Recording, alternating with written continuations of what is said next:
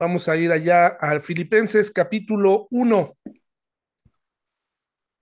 No hemos agotado aún todo lo que Filipenses nos puede dar en tan solo el primer capítulo. Entonces, eso es muy, muy interesante porque podemos ir eh, abarcando lo mejor. Es una carta pequeña, pero eh, estamos, vamos a estudiarla con, con toda calma. Entonces les invito a, que vayan a, a Filipenses, por favor, capítulo 1, en los versículos, hoy nos toca estudiar los versículos 27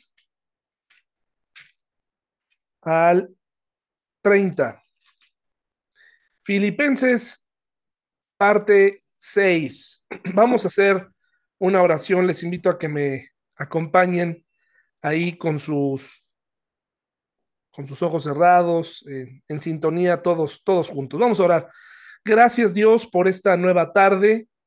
Gracias porque nos permites llegar hoy y concentrarnos en ti y hablar de ti, de tu palabra.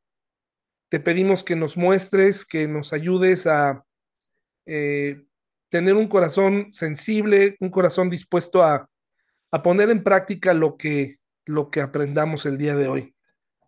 Sabemos que por encima de todo está tu amor hacia nosotros, aun siendo como somos, tú nos amas.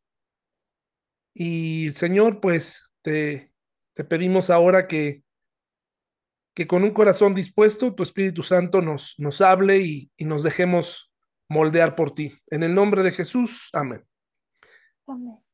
Bueno, vamos a comenzar. Y les invito ahí a ver mi pantalla. Si hay algún problema con ella, recuerden que me pueden, me pueden informar, ¿eh? Cualquier situación. Filipenses capítulo 1 del 27 al 30 y lo vamos a leer. Por favor, acompáñenme con sus vistas. Dice, sobre todo deben vivir como ciudadanos del cielo, comportándose de un modo digno de la buena noticia acerca de Cristo. Entonces, sea que vuelva a verlos o solamente tenga noticias de ustedes, sabré que están firmes y unidos en un mismo espíritu y propósito, luchando juntos por la fe, es decir, la buena noticia. No se dejen intimidar por sus enemigos de ninguna manera. Esto les será por señal a ellos de que serán destruidos, mientras que ustedes serán salvos, aún por Dios mismo. Pues a ustedes se les dio no solo el privilegio de confiar en Cristo, sino también el privilegio de sufrir por Él. Estamos juntos en esta lucha. Ustedes han visto mi lucha en el pasado y saben que aún no ha terminado. Una de las cosas que me ha traído eh, estudiar en la nueva traducción viviente es que eh, encuentro nuevos conceptos que siempre estuvieron en la Biblia, pero que ahora eh, son mucho más claros para mí. Probablemente para ustedes ya estaban claros desde hace tiempo, pero para mí han sido una, un redescubrir mi Biblia y encontrar, por ejemplo, este versículo 30 de Filipenses 1, donde dice, estamos juntos en esta lucha. La verdad es que eh, es demasiado claro el anhelo de Pablo, la intención del corazón de Pablo decirle a esta comunidad que le ha apoyado, que, que se siente que ama, y, y, le dice, estamos juntos en esta lucha. ¿Y cuál es esta, cuál es esta lucha? Ahorita vamos a estudiarla. Primero que nada, para luchar juntos, eh, hermanos y hermanas, pues primero tenemos que entender algo, un concepto muy, muy sencillo. Un concepto que ya para los que estamos hoy conectados esta noche debería eh, estar claro. Pero bueno, eh, me doy cuenta que no siempre el tener muchos años en el cristianismo es sinónimo de conocimiento. A veces desafortunadamente hemos estado pues un poco extraviados o no hemos profundizado. De tal manera que ahora tiene mucho sentido cuando Pablo les recomienda a otras iglesias tener mucho cuidado de, de no dejarse engañar por lo que dicen incluso algunos que se hacen llamar maestros de la Biblia. Porque es muy fácil que sin conocimiento nos hagan caer, ya lo vimos también en Oseas. Entonces, eh, hoy eh, es un buen tiempo para estudiar nuestra Biblia, para profundizar en ella, para, sin el afán de estar destruyendo iglesias o estar hablando de otras iglesias, sí identificar y tener la habilidad de identificar cuando se nos está enseñando el Evangelio, cuando se nos está enseñando tan solo una parte del Evangelio, cuando la doctrina está enferma y entonces hace cosas como desviarnos de la Biblia y, centrarse en el pastor o centrarse en otros libros o centrarse en el dinero, etcétera. Entonces, primero que nada, todos los que estamos aquí esta noche, de los más pequeños a los más grandes, deberíamos saber que para pertenecer a un grupo, para formar parte de un grupo que lucha, pues tú no vas a luchar codo a codo con alguien que, que no conoces. Pudieras hacerlo siempre y cuando tuvieras algo en común con esa persona. Tener un mismo objetivo, compartir la misma fe, por ejemplo, o los mismos ideales. Entonces, la primera cosa que puedo, entender aquí para que ustedes, los que estamos aquí hoy escuchando, eh, los que nos escuchan en sus casas, los que un día o una semana después escuchan, los que están escuchándonos en España, en Colombia, en, Honduras y que compartimos la misma fe en, otros lugares del mundo donde nos escuchan, eh, en Francia incluso.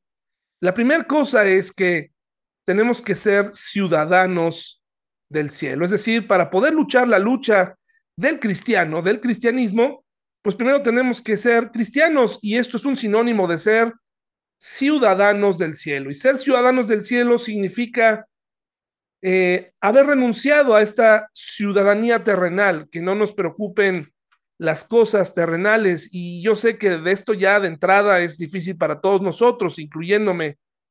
Pero esto es parte, cuando vinimos al Señor, una de las cosas que Él nos, eh, nos pide es pues dejar atrás, ¿no? Lo que, lo que éramos y, y nos llama peregrinos y, y nos llama ahora ciudadanos del cielo. Dice, por favor, si me acompañan a Efesios 2, versículos 19 al 22, eh, para que quede un poco más claro este concepto, ciudadano del cielo, pues es aquella, aquel creyente que tiene su morada en el cielo, puesta su mirada en el, en el futuro, pero que está viviendo en esta tierra luchando.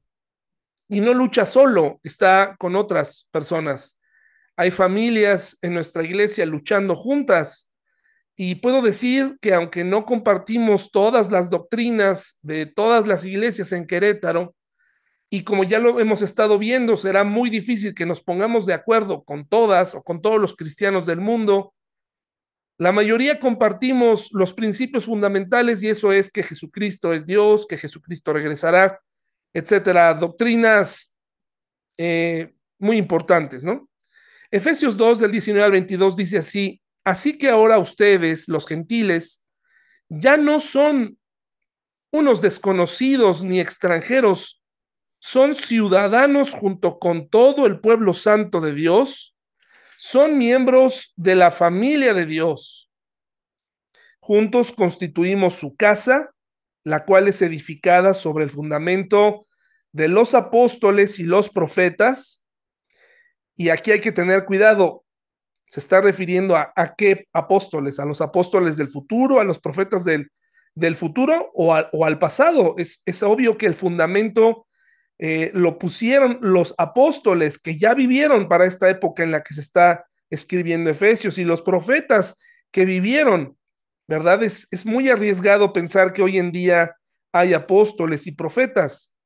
Es muy arriesgado en el estilo en cómo vivían en el Antiguo Testamento, ¿no? O los apóstoles en el Nuevo Testamento. Y dice, y la piedra principal es Cristo, Jesús mismo.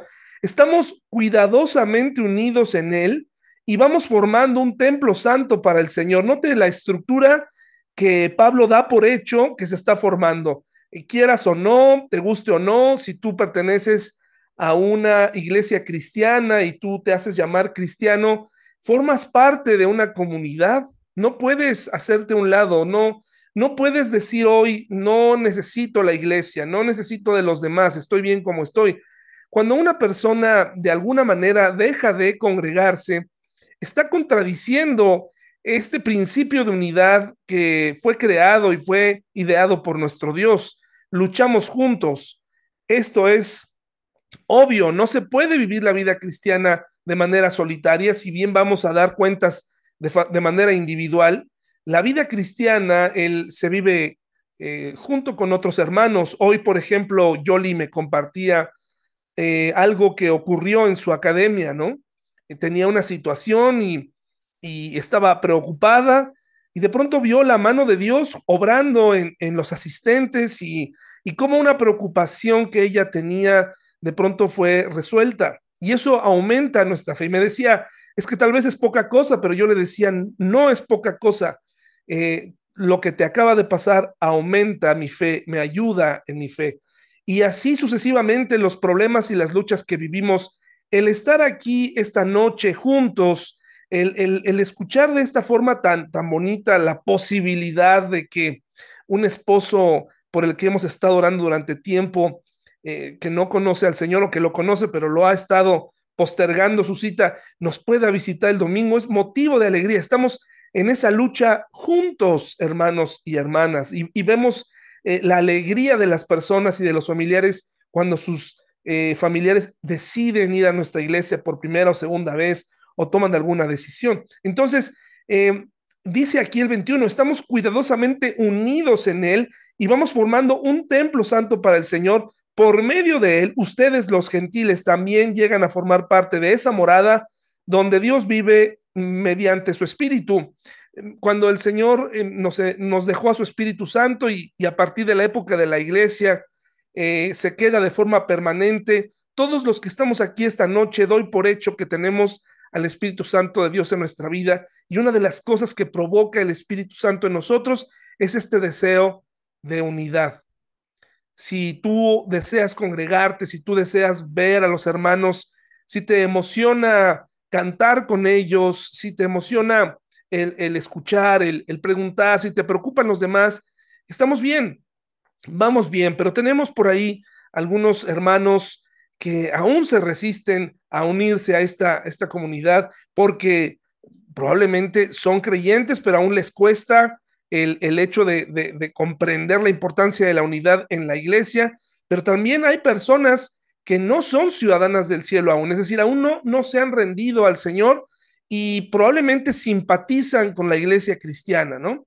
Eh, me recomendaron ver un eh, documental eh, en una de esas em, diferentes plataformas de video y películas que hay. Y ayer en la noche lo vimos, se llama Amén y trata de cómo el actual líder de la Iglesia Católica acepta responder preguntas de jóvenes, ¿no? Es un documental bien sesgado, bien tendencioso, hecho de tal manera que se piense que este hombre realmente es harina de otro costal, pero no se puede negar las atrocidades de, la Iglesia Católica a, lo largo de los años, ¿no?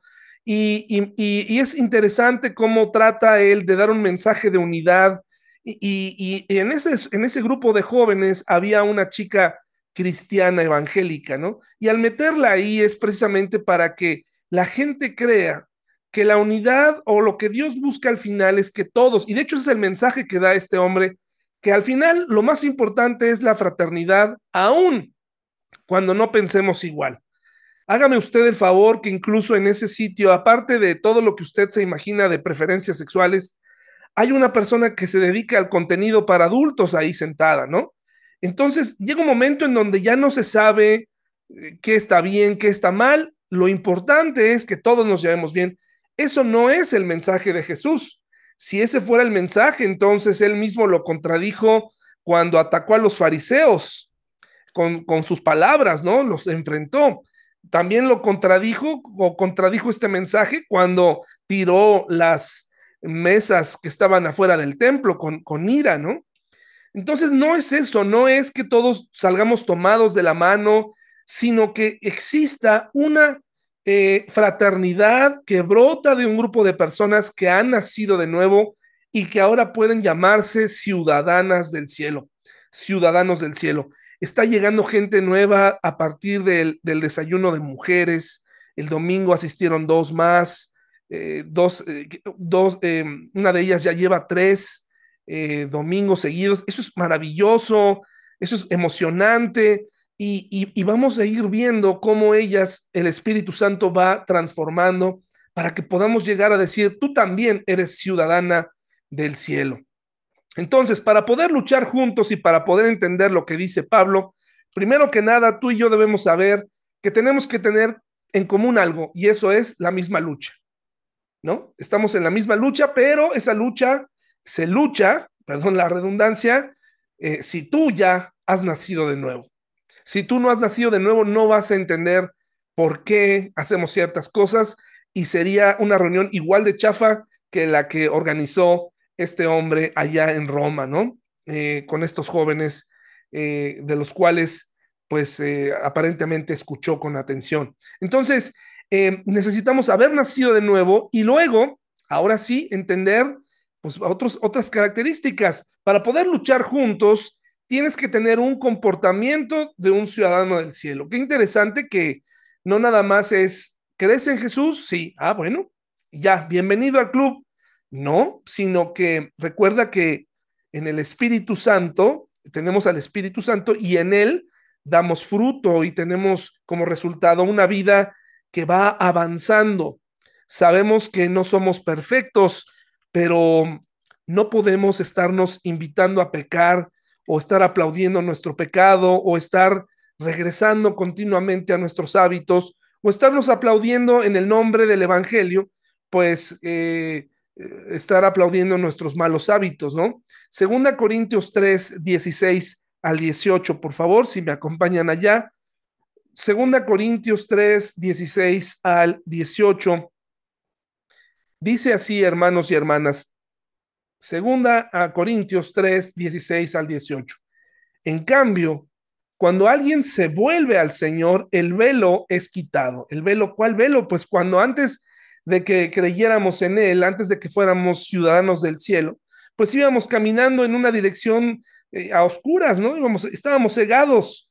Se supone que cuando vinimos al Señor, el velo se quitó, de tal manera que ahora podemos ver tenemos claramente en el documental que vi anoche de este hombre que están, que están promoviendo en, diferentes lugares de la ciudad, eh, en YouTube y en otras partes, eh, en ese documental se menciona a Jesús solamente dos veces y, la Biblia no se cita ni una sola vez. De hecho, hay una persona que, que dice ahí un error totalmente doctrinal terrible, una blasfemia, y no se, no se hace ninguna aclaración. Cuando, cuando andábamos antes, teníamos un velo. Ese velo no nos permitía ver eh, la moralidad, no nos permitía ver eh, la, prudencia, eh, el cuidar el cuerpo, no, nos, no nos permitía vivir una vida en libertad. Pero cuando ese velo se cae, porque el Espíritu Santo lo quita, entonces podemos ver completamente. Dice, pues el, pues el Señor es el Espíritu y donde está el Espíritu del Señor, allí hay libertad. Así que todos nosotros a quienes nos ha sido quitado el velo, podemos ver y reflejar la gloria del Señor. El Señor, quien es el Espíritu, nos hace más y más parecidos a Él a medida que somos transformados a su gloriosa imagen. Entonces, no solamente soy un ciudadano del cielo, sino que también a través de su espíritu, no es que tenga que fingir que ahora entiendo el Evangelio o que estoy muy a gusto en la iglesia y que ahora trabajo y que ahora me ocupo en la iglesia, en los ministerios o que ahora tengo deseos de predicar o tengo deseos de hacer esto y aquello. Hay un comportamiento provocado por el Espíritu Santo de irnos transformando a la imagen de Jesús. Dice que nos está transformando para ser cada día más parecidos a Él. Esto no tiene nada que ver con, con convertirnos en pequeños dioses, ¿no? Nada, nada que ver lo que muchos cristianos enseñan. Ahí es donde le digo que tenemos grandes eh, separaciones con otras doctrinas de otras iglesias. De aquí, de lo que se trata es dejar que el Espíritu Santo vaya haciendo una transformación tal que ese papá que no era creyente en el año 1998 ahora sea un papá en el Espíritu Santo totalmente diferente. Que esa persona que asistió al desayuno de mujeres, que tenía un velo puesto, ahora no solamente se sabe ciudadana del cielo, sino que también ahora ella dice, eh, estoy eh, convencida de, que este es el camino y quiero parecerme más a Jesús. Y parecernos a Jesús, pues implica muchas, muchas cosas que, que incluso nos parecerían increíbles. Por ejemplo, ¿qué te parece pensar en la persona que en este momento te cuesta tanto trabajo perdonar? O pensar en, en, en vivir por fe, o, vivir libre de deudas, son cosas que tal vez eh, en este momento no están en nuestra mente, pero cuando dejamos que el Espíritu Santo trabaje en nosotros, eh, lo que va ocurriendo es que nos va haciendo más parecidos a Él. Entonces no es luchar por luchar, somos ciudadanos del cielo, pero también ahora tenemos un comportamiento de un ciudadano del cielo en la tierra. No estafo, no robo, no miento, no, no soy jactancioso, no, no me burlo de los demás, no, no soy irresponsable, no hablo mentiras. Entonces sería buen momento para preguntarnos cómo está siendo mi comportamiento de un ciudadano del cielo en la tierra. Estoy dejando que el Espíritu Santo trabaje porque malas noticias para todos nosotros esta noche, si no lo sabías, el Espíritu Santo puede ser contristado, el Espíritu Santo puede ser eh, apagado cuando nosotros decidimos seguir pecando, ignorando su palabra, entonces lo apagamos y por lo tanto el crecimiento se detiene. Entonces, para luchar juntos hay que tener un comportamiento de un ciudadano del cielo. Para luchar juntos también debemos estar unidos, juntos, unidos y firmes, luchando por lo mismo. No puede ser que cada quien esté luchando por sus propios intereses. Y para eso vamos a usar Filipenses 1.27, que es parte de lo que nos toca hoy. Las personas llegan a la iglesia con una idea. Algunos de ellos, desafortunadamente, la mayoría, llega a la iglesia sin tener ningún deseo de platicar o de tener una relación de amistad con otra persona. Nuestras relaciones en las iglesias, la verdad, en la mayoría de las veces, eh, son superficiales. No llegamos a profundizar en amistad con los demás.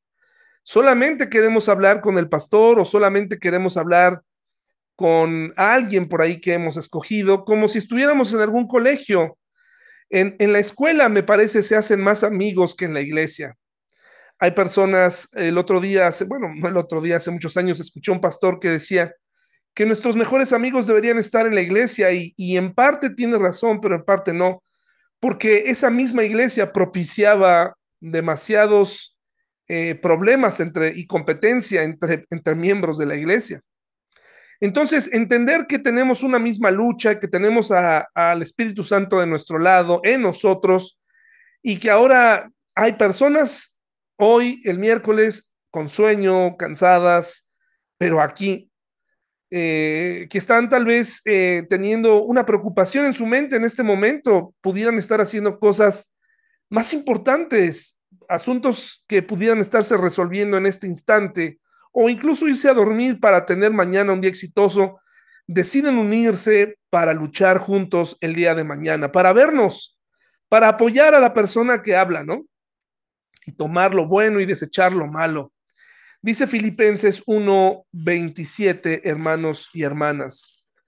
Dice así, permítanme leérselos. Filipenses 1, 27. Sobre todo deben vivir como ciudadanos del cielo, comportándose de un modo digno de la buena noticia acerca de Cristo.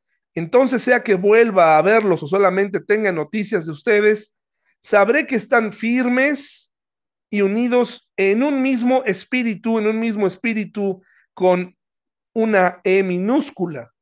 Sabemos que compartimos el Espíritu Santo. Eh, cada uno de nosotros, si somos creyentes, vive en nosotros el Espíritu Santo. Pero aquí está en minúscula y dice espíritu y propósito. Me, parece que cuando dice unidos en un mismo espíritu, está hablando de que tengamos buenas relaciones entre nosotros. Qué difícil es tener buenas relaciones entre nosotros, sobre todo porque a veces no somos, eh, no usamos la verdad. A veces no decimos la verdad y la verdad recuerda lo que hemos estado estudiando, separa a las personas. Cuando no hablamos la verdad, cuando mm, eh, nos acercamos solamente con un corazón engañoso, alejamos a las personas. Cuando, cuando no nos acercamos de forma sincera para tener una amistad, cuando no, no nos interesan los problemas de los demás de manera genuina, pues es imposible luchar juntos. Porque, ¿qué pasaría el día que desafortunadamente alguien tuviera que eh, dar la cara por otro o, sencillamente imagínese que un día eh, pues se nos prohibiera reunirnos y probablemente ahí descubriríamos que a lo mejor ese hermano que creíamos muy cerca de nosotros va a salir corriendo, ¿no? Y nos va a decir, es que yo no lo conozco. Si se lo hicieron a Jesús, todo lo que le hicieron a Jesús, hermanos y hermanas, nos puede suceder a nosotros. Para mí es un consuelo, la verdad, porque, como les decía el domingo, en realidad lo que brilla es el amor de Jesús. No importa si entiendes, si yo entiendo, si sé o no sé, en realidad es el amor de Jesús lo que, lo que nos cubre a todos y, y eso, es, eso es muy bueno, pero el Señor nos invita a que tengamos relaciones verdaderas, firmes, porque de esa manera vamos a soportar las luchas. En, la pandemia, lo único bueno, porque hubo muchas cosas tristes durante la pandemia, eh, yo puedo decir que nuestra iglesia se fortaleció en la pandemia.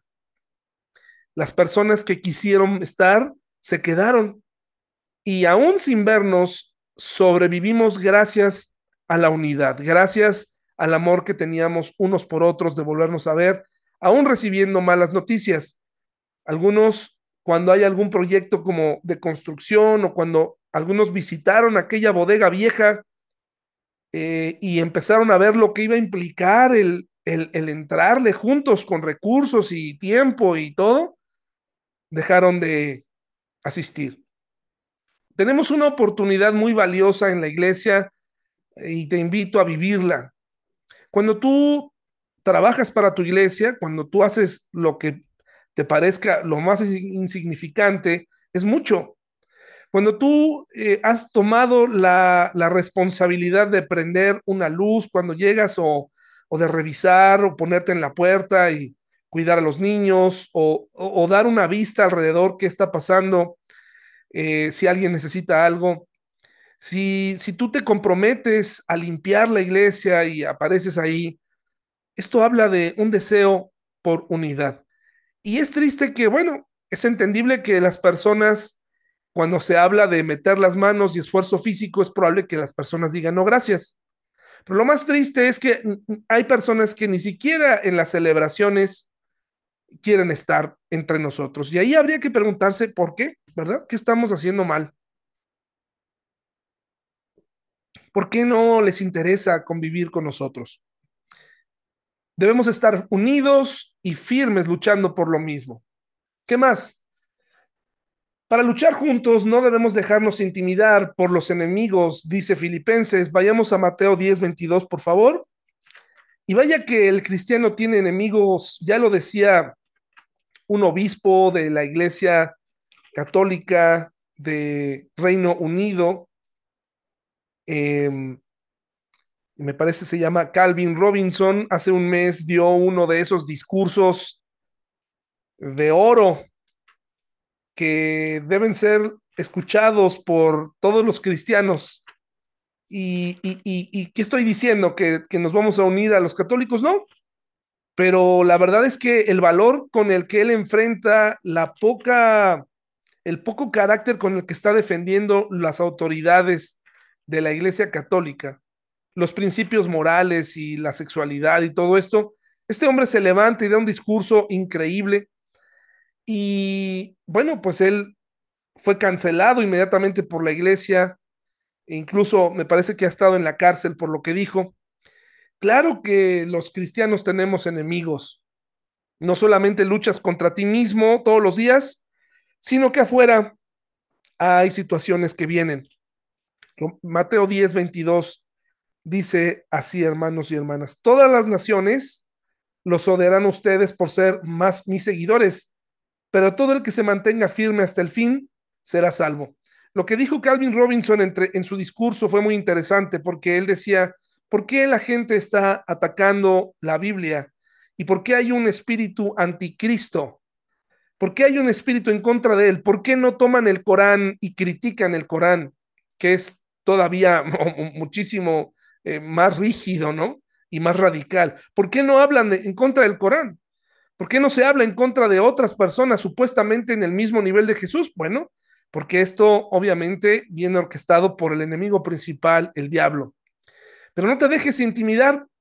Si tú vas a luchar entre nosotros, tienes que saber que vamos a enfrentar, pues no vas a enfrentar la aprobación de la sociedad. No, no nos van a aplaudir, no nos van a aplaudir por poner una iglesia en la esquina, en una de las, una de las esquinas más codiciadas por algunas personas, porque ahí pudiera estar un restaurante, ahí pudiera estar un, un comercio pues muy bueno, incluso hasta un edificio. Estamos en una zona que solamente Dios nos pudo haber dado. Y, no nos van a aplaudir. De hecho, si se fijan, si fuera un restaurante o si fuera incluso un antro, les aseguro que, a excepción de la vecina, pues, o, o, quién sabe, a lo mejor hasta ella también estaría feliz de que hubiera un antro y no una iglesia, ¿verdad? Pero lo más importante, hermanos y hermanas, es que tú sepas que no nos van a aplaudir por hablar de Cristo. Pero no te dejes intimidar, tú vive para Él, tú síguete mostrando, porque como dice Filipenses, un día el Señor va a destruir a nuestros enemigos. Tú por lo pronto sigue amando y sigue viviendo para Él. Si luchamos juntos, tienes que considerar el sufrimiento como un privilegio, así como lo hacía Pablo. Sufrir por Jesús solamente me ha pasado en mi vida la ocasión en la que una persona no fue contratada en un trabajo por ser cristiana. Solamente me ha pasado en la vida una vez, recomendé a una persona y la directora en aquel entonces me dijo, ¿es cristiana eh, como tú? Y le dije, sí, y dijo, pues entonces no. Y pues gracias a Dios que ella no me contrató a mí, si no, seguramente no me hubiera contratado. Pero sufrir por eso es un privilegio. Dice Filipenses 1, 29, hermanos y hermanas. Dice así, pues a ustedes se les dio no solo el privilegio de confiar en Cristo, sino también el privilegio de sufrir por Él. Y la persona que está luchando para esto, ¿se acuerdan hace ocho días que leíamos cómo este comunista totalmente abrazaba su ideología y estaba feliz con, con sus creencias, tan feliz que estuvo dispuesto a terminar con su vida personal en el nombre del comunismo, pues me parece que nosotros aún no hemos llegado a este nivel de amor de decir, bueno, lo que me pase me hace muy feliz, bienaventurado cuando por vuestra causa, por mi causa, os vituperen y os persigan, ¿no? Entonces, eh, pues aquí es donde muchas personas toman caminos diferentes, ¿no? Es que yo quiero agradar a todos, yo no quiero que me, que me odie el mundo, y por eso es que al final muchas iglesias adoptan ciertas eh, doctrinas o, dejan de hablar de otras para no meterse en problemas. Y hablaremos de la verdad de Cristo, hablaremos del arrepentimiento, de la salvación por gracia en Él, hablaremos del juicio al pecado, eh, mientras viva y mientras estemos en la iglesia y mientras Dios nos permita hasta las últimas consecuencias, aunque esto sea difícil. Y la pregunta entonces aquí, hermanos y hermanas, ¿estamos juntos en esta lucha? Los que estamos aquí hoy, ¿estamos juntos? ¿Está seguro que quiere entrar a esta batalla, que está hombro a hombro conmigo, con mi familia, con, con sus hermanos? ¿Estás seguro, estás segura que estás luchando eh, por el nombre del Señor? ¿Estás seguro, segura que, que, que estás con tu iglesia? ¿O tienes la mente en otro lado? Porque hay personas siempre con un plan B, ¿no? Y así he, conocido a las personas. Eh, se declaran muy unidas a la iglesia, se declaran contentas hasta que algo no les gusta y en vez de hablar, en vez de eh, cerrar filas, pues optan por la salida más fácil de, de hablar o de, o de, huir o de buscar otra iglesia. Y yo, soy, yo estoy convencido que llega un momento en la vida en la que sí tienes que analizar eh, la iglesia donde estás, claro que sí, pero no puedes estar de iglesia en iglesia.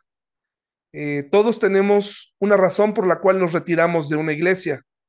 Pero si llegaste a la iglesia, ama a tu iglesia. Y amarla es participar, amarla es hablar, amar, amarla es opinar, amarla es limpiarla, amarla es amar a los hermanos, convivir con ellos. La, amarla es participar en las buenas y en las malas. Eso es amar la iglesia.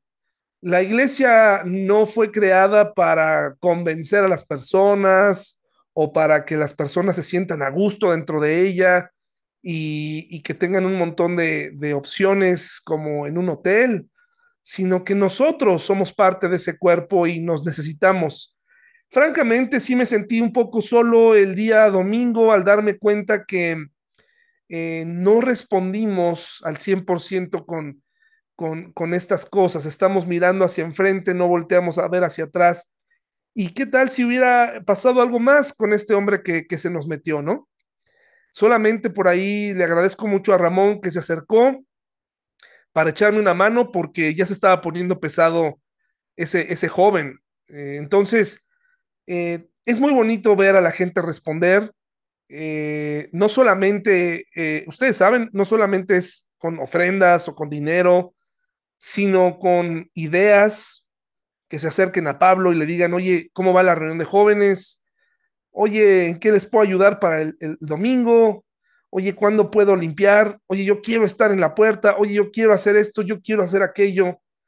Todo eso se vale. Estamos tan acostumbrados a pensar que, que esas pequeñas cosas son para otro tipo de gente que ya no las hacemos y queremos solamente tomar lo espectacular. Hay personas que se han ido de la iglesia porque me han dicho es que yo quiero hacer algo más y voy a ir a enseñar a tal lado a un grupo de adolescentes o un grupo de señoritas y yo me pregunto, ¿y por qué no lo hiciste aquí? Quiero terminar esta noche leyendo una historia de 40 guerreros. Dice así, hermanos y hermanas, transcurría la parte media del invierno del año 320 después de Jesucristo los 40 guerreros capadocios estaban apostados con la duodécima legión en Sebasté, ciudad de la Armenia Menor al sur del Mar Negro. En la parte oriental reinaba entonces como emperador Valerio Licinio. Este comenzó a demostrarse crecientemente hostil a los cristianos, por cuanto el emperador cristiano de la parte occidental del Imperio Romano, Constantino, estaba aumentando su fuerza y amenazando el territorio de Licinio. Licinio cayó drásticamente sobre los cristianos de su territorio y publicó la orden de que todos los servidores civiles ofrecieran sacrificios sobre los altares paganos dedicados a las deidades locales. En los servidores civiles estaban incluidos todos los soldados del ejército romano. La duodécima legión recibió la orden por medio de su jefe agrícola. Poco después, un representante de los 40 capadocios fue a la tienda de campaña de agrícola y le informó que en sus filas había 40 cristianos que no cumplirían con el rito del sacrificio. Los 40 soldados fueron confinados a prisión militar y posteriormente fueron sometidos a juicio ante una corte marcial. Agrícola abrió el proceso formal diciendo, De todos los soldados que sirven al emperador, no hay ninguno que sea tan inteligente como vosotros, ninguno que sea tan eficiente en las operaciones de combate, ninguno tan apreciado por nosotros, ni tan necesario ahora mismo. No convirtáis nuestro aprecio en odio. Depende de vosotros que seáis apreciados u odiados. Cándido, uno de los portavoces de los cuarenta, respondió, ya tomamos nuestra decisión, consagraremos nuestro amor exclusivamente a nuestro Dios. Como carecía de autoridad para sentenciar a muerte a los cristianos, Agrícola tuvo que esperar la llegada del general Licias, quien llegaría para hacer una inspección a la duodécima legión aproximadamente en el término de una semana. Los cristianos fueron puestos bajo la custodia de un carcelero llamado Aglayo hasta el arribo del general. Una semana después llegó Licias, se mostró de acuerdo con el comandante agrícola, presentó a los cristianos la alternativa de obedecer la orden imperial de ofrecer sacrificios a las deidades paganas o de lo contrario ser entregados a la tortura. Cándido habló en nombre de los cuarenta y dijo, podéis quedaros con nuestras armaduras y también con nuestros cadáveres. Preferimos ser cristianos. La mañana siguiente aquellos soldados oyeron la sentencia contra ellos. Serían atados con cuerdas en torno al cuello y conducidos hacia la orilla de un lago cercano que estaba congelado. A la puesta del sol serían desnudados y tendrían que marchar hacia el centro del lago. En cualquier momento, si así lo deseaban, podrían retractarse y buscar refugio en una caseta de baño que tenía calefacción situada a la orilla del lago. Aglayo, el carcelero que durante una semana los había custodiado, vio cuando los cuarenta soldados fueron desnudados y marcharon temblando de frío hacia la oscuridad. Se habían colocado centinelas alrededor del lago para evitar que alguno pudiera escapar. Uno de los cuarenta rompió a cantar. Cuarenta buenos soldados de Cristo. Nunca nos apartaremos de ti mientras nos des vida. Los hombres cobraron valor, pero a la medianoche ya sus voces estaban mucho más débiles. Entonces se pudo ver a uno de los cuarenta que emergía de la oscuridad del lago. En la orilla cayó de rodillas y comenzó a arrastrarse hacia la caseta de baño. Solo el carcelero Aglayo estaba despierto y pudo oír una voz débil y temblorosa. Treinta y nueve buenos soldados de Cristo. Aglayo observó que el hombre entró en la caseta de baño y salió rápidamente. Al parecer, abrumado por el calor, acto seguido vio que el hombre se desplomó y quedó inmóvil en el suelo. En ese momento algo ocurrió en el corazón de Aglayo, el carcelero. Solo Dios sabe qué fue lo que ocurrió. Los guardias informaron que escucharon un fuerte grito que los hizo despertar. Restregándose los ojos, vieron que Aglayo se despojaba de su armadura y del cinturón y se abalanzaba hacia la orilla del lago. Allí, luego de levantar él el brazo derecho, lo oyeron gritar, cuarenta buenos soldados de Cristo, y desapareció sobre el hielo en la oscuridad. En la mañana siguiente, el comandante ordenó que las víctimas fueran conducidas hasta la orilla del lago. Se los encontró congelados en el hielo Muchos de los que presenciaron la escena lloraban abiertamente mientras sus compañeros legionarios cargaban sus cadáveres en carrozas. De repente Agrícola descubrió el cadáver de Aglayo, el carcelero. ¿Qué hace este hombre aquí? preguntó. No lo entendemos, comandante, respondió uno de los guardias. Ya era muy avanzada la noche cuando de repente él se puso de pie, gritó algo, se despojó de su armadura y corrió. No pudimos llegar cerca de él para detenerlo. ¿Estaría hechizado? Probablemente, Señor. Desde que esos cristianos quedaron bajo su custodia, notamos que había algo distinto en él. A veces canturreaba en voz baja. Pensamos que era una mala señal. El exceso de música es malo para los soldados. Los hace sospechosos. ¿No le parece, comandante? Sabemos, hermanos y hermanas, que no era la música lo que transformó a Aglayo, sino la palabra de Dios, el compañerismo y la misma lucha. La historia tiene todos los elementos de los que hablamos hoy. Tenían una razón para vivir y una razón para morir.